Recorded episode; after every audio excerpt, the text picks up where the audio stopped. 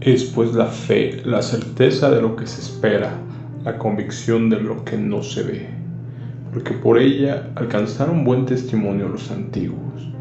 Por la fe entendemos haber sido constituido el universo por la palabra de Dios, de modo que lo que se ve fue hecho de lo que no se veía. Hebreos 11 del 1 al 4. Por la fe que tienen, Dios los protege con su poder hasta que reciban esta salvación, la cual está lista para ser revelada en el día final, a fin de que todos la vean. Así que alégrense de verdad. Les espera una alegría inmensa, aun cuando tengan que soportar muchas pruebas por un tiempo breve. Estas pruebas demostrarán que su fe es auténtica está siendo probada de la misma manera que el fuego prueba y purifica el oro, aunque la fe de ustedes es mucho más preciosa que el mismo oro. Entonces su fe al permanecer firme en tantas pruebas les traerá mucha alabanza, gloria y honra en el día que Jesucristo sea revelado a todo el mundo. Ustedes aman a Jesucristo a pesar de que nunca lo han visto aunque ahora no lo ven, confían en Él y se gozan con una alegría gloriosa e indescriptible. La recompensa por confiar en Él será la salvación de sus almas. Incluso los profetas quisieron saber más cuando profetizaron acerca de esta salvación inmerecida que estaba preparada para ustedes. Primera de Pedro 5 al 10. Hola a todos, bienvenidos a este nuevo episodio de su podcast favorito. Como ya escuchamos, la fe es la certeza de lo que se espera. Tenemos certeza en lo que estamos esperando y tenemos la convicción de lo que de lo que vendrá más adelante. Por, por este momento tendremos por un corto tiempo aflicciones que probarán que nuestra fe es verdadera. Y con ello podemos ver que nuestra fe será probada en el fuego como, como el oro, Pero aún así la fe es más preciosa que el oro, es algo es algo quizás difícil de entender porque tendemos a creer y darle valor a las cosas materiales, no como el oro, la plata, el dinero. Pero cuando entendemos que para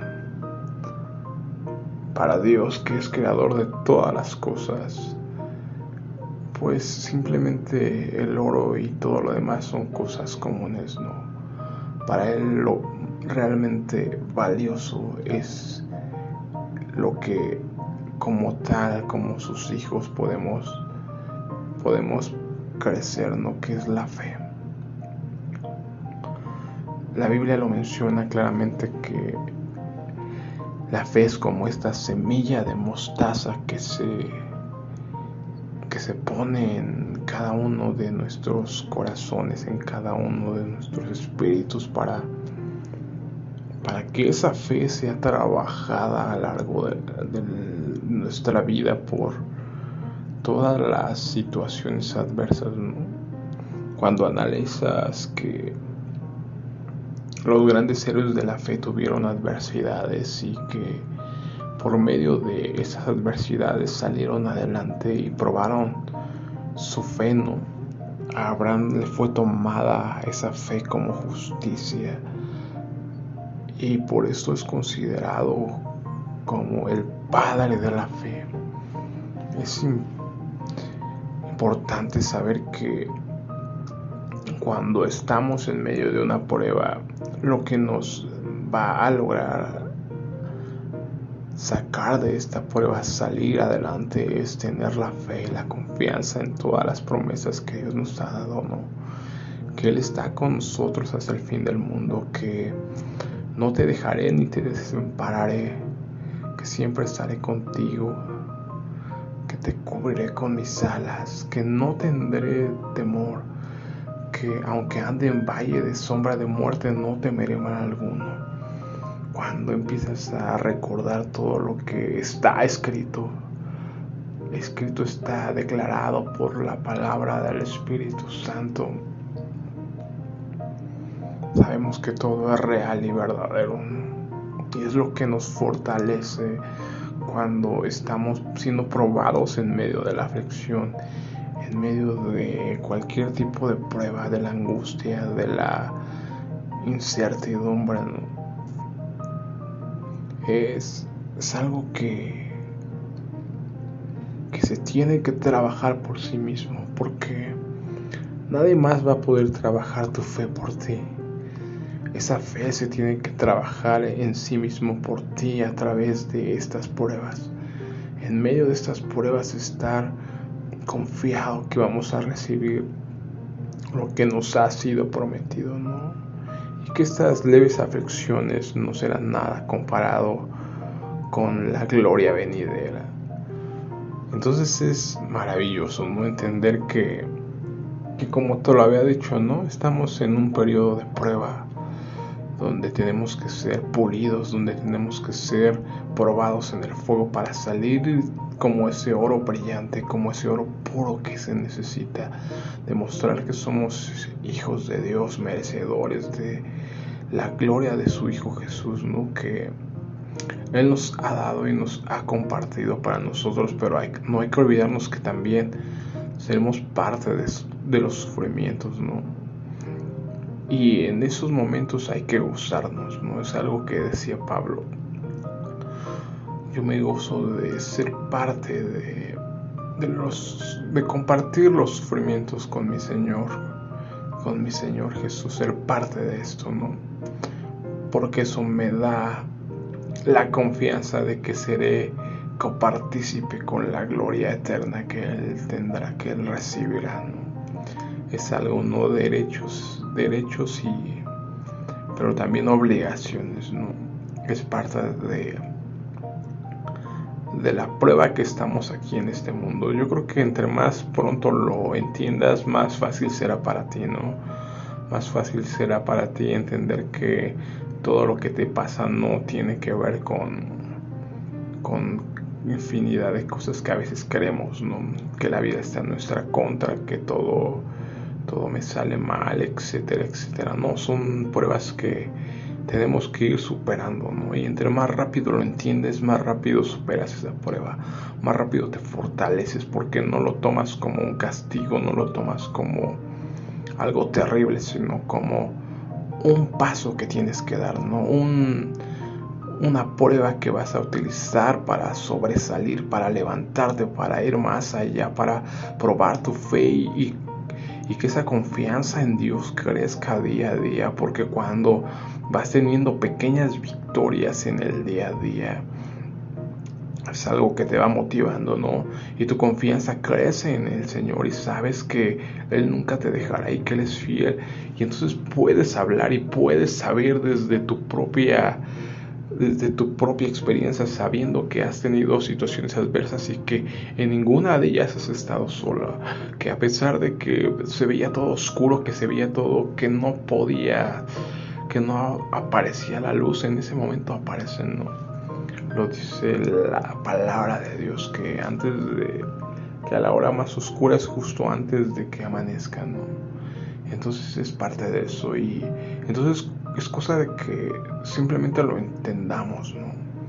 Para que no estemos sufriendo, quejándonos y llorando porque pasamos pruebas, porque este mundo tiene que ser tan cruel, porque hay tanta maldad, porque hay tanta adversidad.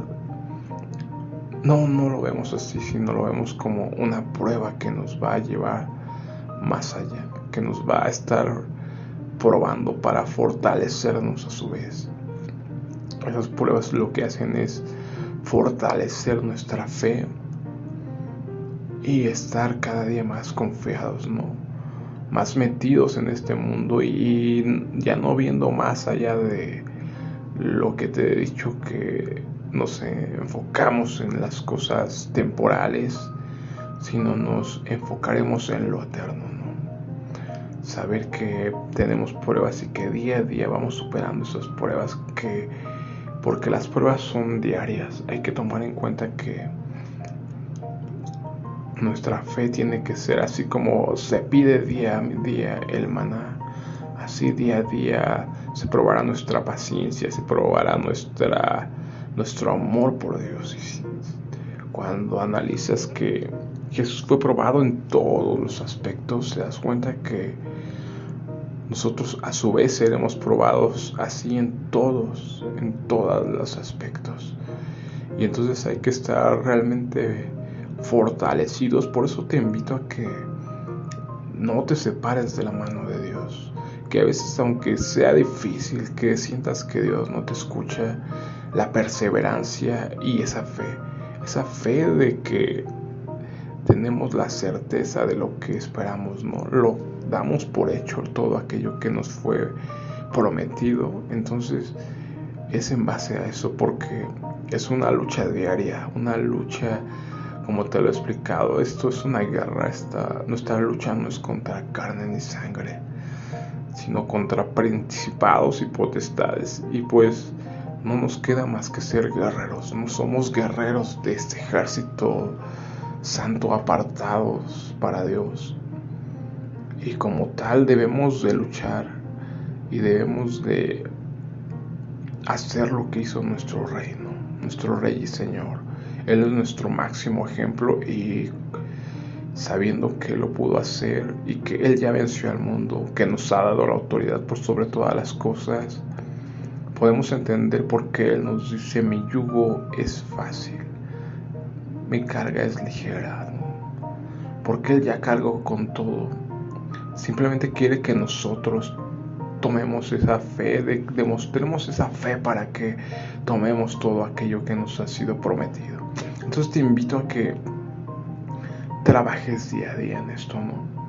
Cuando la situación se ponga más adversa, cuando parezca que no haya salida, tú siempre confíes en esto, ¿no? En lo que ya nos ha sido dado, en que sabemos que Dios no estará con nosotros hasta el fin de los tiempos, en que la palabra de Dios nos dice claramente, yo soy el que te esfuerzo, yo soy el que lo dice en este salmo maravilloso, eres mi gloria y el que levanta mi cabeza. No temeré a diez mil gentes que hicieren sitio contra mí. Y cuando analizas todo esto son citas, son, son palabras que te van a levantar en estos momentos de angustia, ¿no? en estos momentos de, de depresión, de tristeza, de frustración. Todo esto, por eso Pablo nos indica que pensemos siempre en lo verdadero, en lo justo, en lo bello, en la palabra de Dios. Porque si dejas que las mentiras entren en tu cabeza, la angustia, el miedo, obviamente te va a dominar pero si siempre estás parado en la palabra de Dios, obviamente no van a poder tirarte, ¿no? Por eso es que dice este salmo que aderezas mesa delante de mí en presencia de mis angustiadores, ¿no? No se van tus angustiadores, tus angustiadores están ahí, pero en su presencia Dios te pone a la mesa pone ese banquete donde tú puedes comer, tú puedes saciar tu hambre, tu sed delante de tus enemigos. Entonces, yo creo que entre más pronto entendamos todo esto, más fácil será para nosotros salir, ¿no? que cuando nos estemos negando y que estemos frustrándonos y demás, ¿no? Vinimos aquí con un propósito y ese propósito es trabajar nuestra fe, convertirnos en guerreros de luz, ¿no? Ser luz, ser sal de este mundo. Entonces espero que te quedes con este mensaje y nos estamos viendo en otro episodio. Hasta luego.